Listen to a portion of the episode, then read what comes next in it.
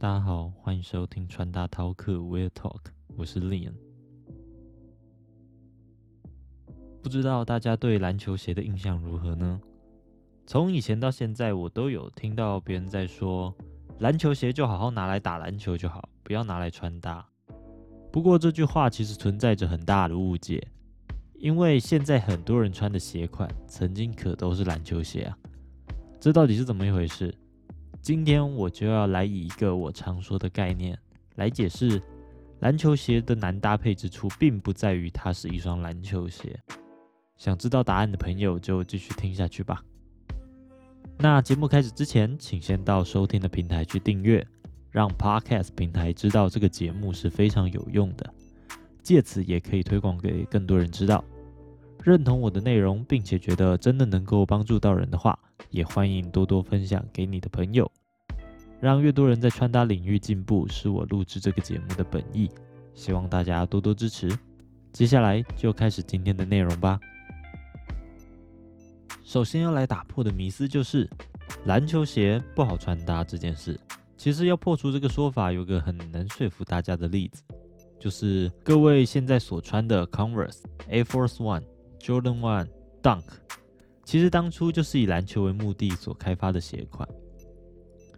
Converse 的 All Star，也就是1970这双经典的帆布鞋，在当时就是非常多篮球员着用的鞋款，甚至有资料指出，Converse 还曾经是 NBA 官方指定用鞋，这点就足以说明当时这双鞋对于篮球鞋这个品相的贡献。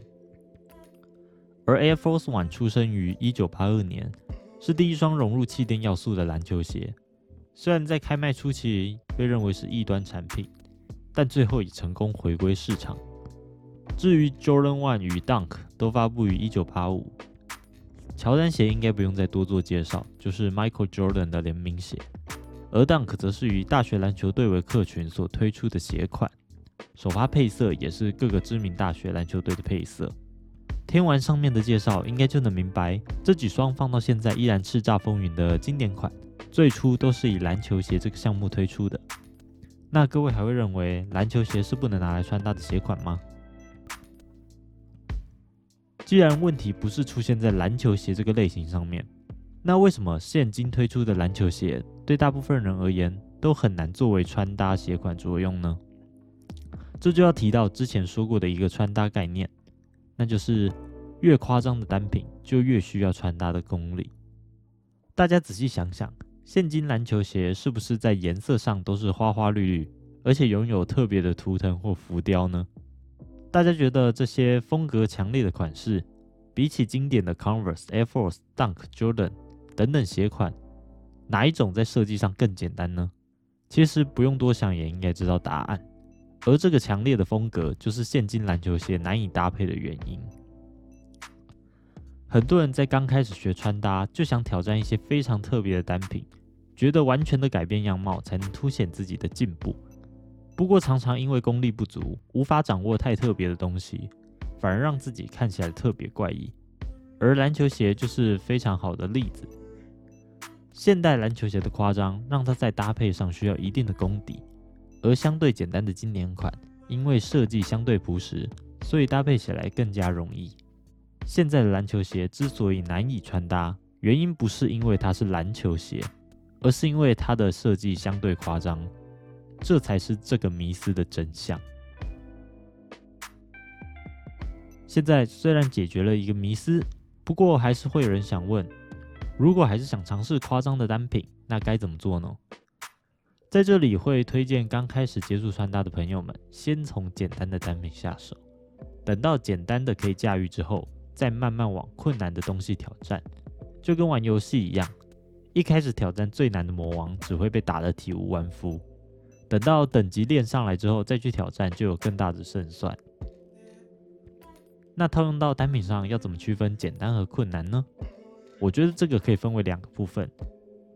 一个是关于我们外在购买的东西，而另外一个是我们自己身体上的单品。外在购买的东西就是指各种穿在身上的服饰，这些东西的难度，我觉得可以从三个层面来分析，分别是颜色、材质和剪裁。简单的单品通常在这三个面向上都不会太过复杂，例如颜色单一、材质大众、剪裁频繁等等。前面提到的经典篮球鞋 Converse、Air Force One、Jordan 和 Dunk 都是属于这一个类型的。反过来说，特殊颜色、异材质拼接与复杂剪裁的东西一定会比较难以驾驭。套用到前面的例子，就是所谓的现代篮球鞋。对于这方面的循序渐进，其实很简单。一开始先选择三个面向都很普通的单品尝试。例如 Uniqlo 的众多常驻单品就是如此。等到这些都能够驾驭之后，就可以在三个面向选择一个来变得更复杂。以颜色来说，Dunk 除了基本配色以外，还有很多复杂的拼接色版本。例如说经典的 Walla Dunk 就是以多种不同的 Dunk 配色拼接而成，这个就是属于颜色的变化。而近期的 Uniqlo 与 White Mountain Mary 的联名中，有一款毛绒与防水布拼接而成的外套，就是指在材质上变复杂；或是 Uniqlo 与 Jill Sander 的 Plus J 联名中的长版衬衫，就是只从剪裁上做变化。